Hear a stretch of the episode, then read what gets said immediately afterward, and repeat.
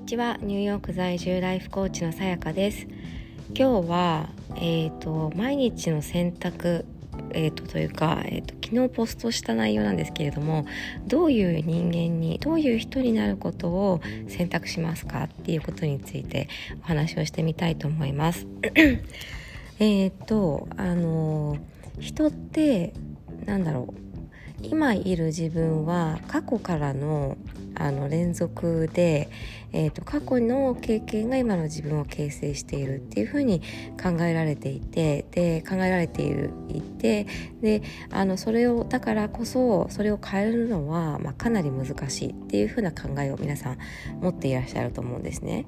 であのそれは事実である面もすごくあるんですけれどもでもあのあくまでもそれは過去の経験から自分がこういうふうな考え考えを持っているため今の自分がまあ、出来上がっているっていうことなのでその根本となっている考え方を変えれば自分が変わるっていうことはもう今日からでもできるんですよね。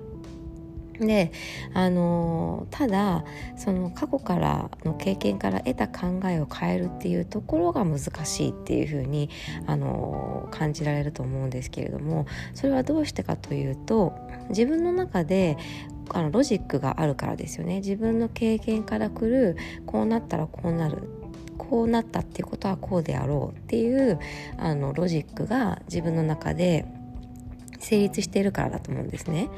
なのでそこのロジックを変えるもしくは別のロジックを知ることであのまた違った考え方であったり選択をすることができると思います。でこれもトレーニングなのですぐに変えられればあ気づいてあ確かにっていうふうに変わる場合もあればいやとは言ってもやっぱりって言ってずっと長く引きずるケースもあるとは思うんですね。ただあの別のそういうロジックを知るっていうことはものすごく大切だと思っていてあの自分がどっちでも選べる状態にしておくとよりなんかこう、えーと、楽に人生が生きられるなと思うんですね。で例えばあの私は割とその寛容のところはすごくあると思うんですね。で割と昔からあの怒怒るんだみたいなことを言われたりしていや怒るんですけどいっぱい であのでも確かに怒る対象は結構まあ、夫だったりとか、まあ、子供だったり割とすごい身近な人ぐらいにしか確かに起こらないところはあるんですけど多分それはあのそれ以外の人たちに関してはすごく客観視できるけれども夫とか子供っていうのはすごく近すぎて客観視ができない場合があるっていうことがあると思うんですね。であのすごくフラストレーションを感じる時っていうのは相手の行動の意図がわからない時なんですよね。相手の行動相手の行動により自分が何かしら、まあ、傷つくなり不快な思いをすることになったと。でそれをした理由があの明らかであればああそれはしょうがないねっていうふうにあの思ってすっと進めるんですけれどもえなんでそんなことするのって思うとすごいフラストレーションがたまるんですね。なのであのそこでなんでって聞いて相手のロジックを理解できれば自分では例えばいや私はそんなことしないけどねと思ったとしてもあの全然怒りは収まるしあの許容できるんですね。でこれもちろん人によってタイプは違うとは思うんですけれどもでもやっぱり傾向としてはあの理由が分かる方がすんなりまあしょうがないかっていうふうに思えると思うんですよ。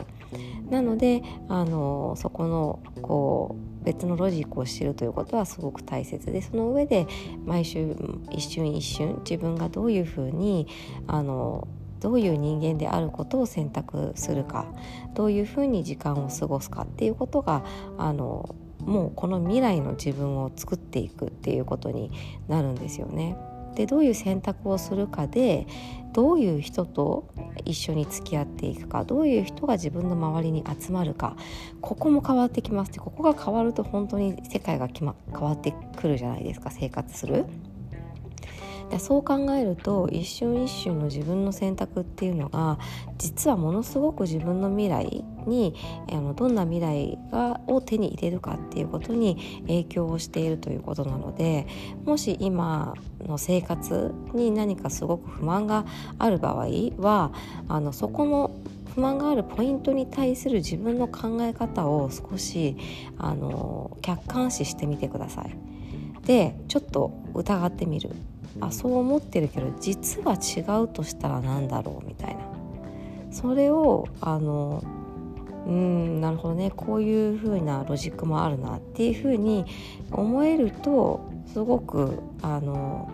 気持ちが楽になったり新しい道が開けたりするんじゃないかなと思います。まあ、これは本当に訓練なので私も全然あの実行できてないところとできてるところとあってまあそのなんだろうやっぱり感情っていうのは出てきてしまうので、えーと、それをが出てきた後でちょっと待てよと、まあ、こういう考え方もあるかっていうふうにあの認識するかどうかっていうのが大きな差かなと思っています。えーと、ぜひですねなんかこう思い当たるようなあの場面があったらやってみていただけたらなと思います。えー、今日も聞いてくださってありがとうございました。素敵な一日をお過ごしください。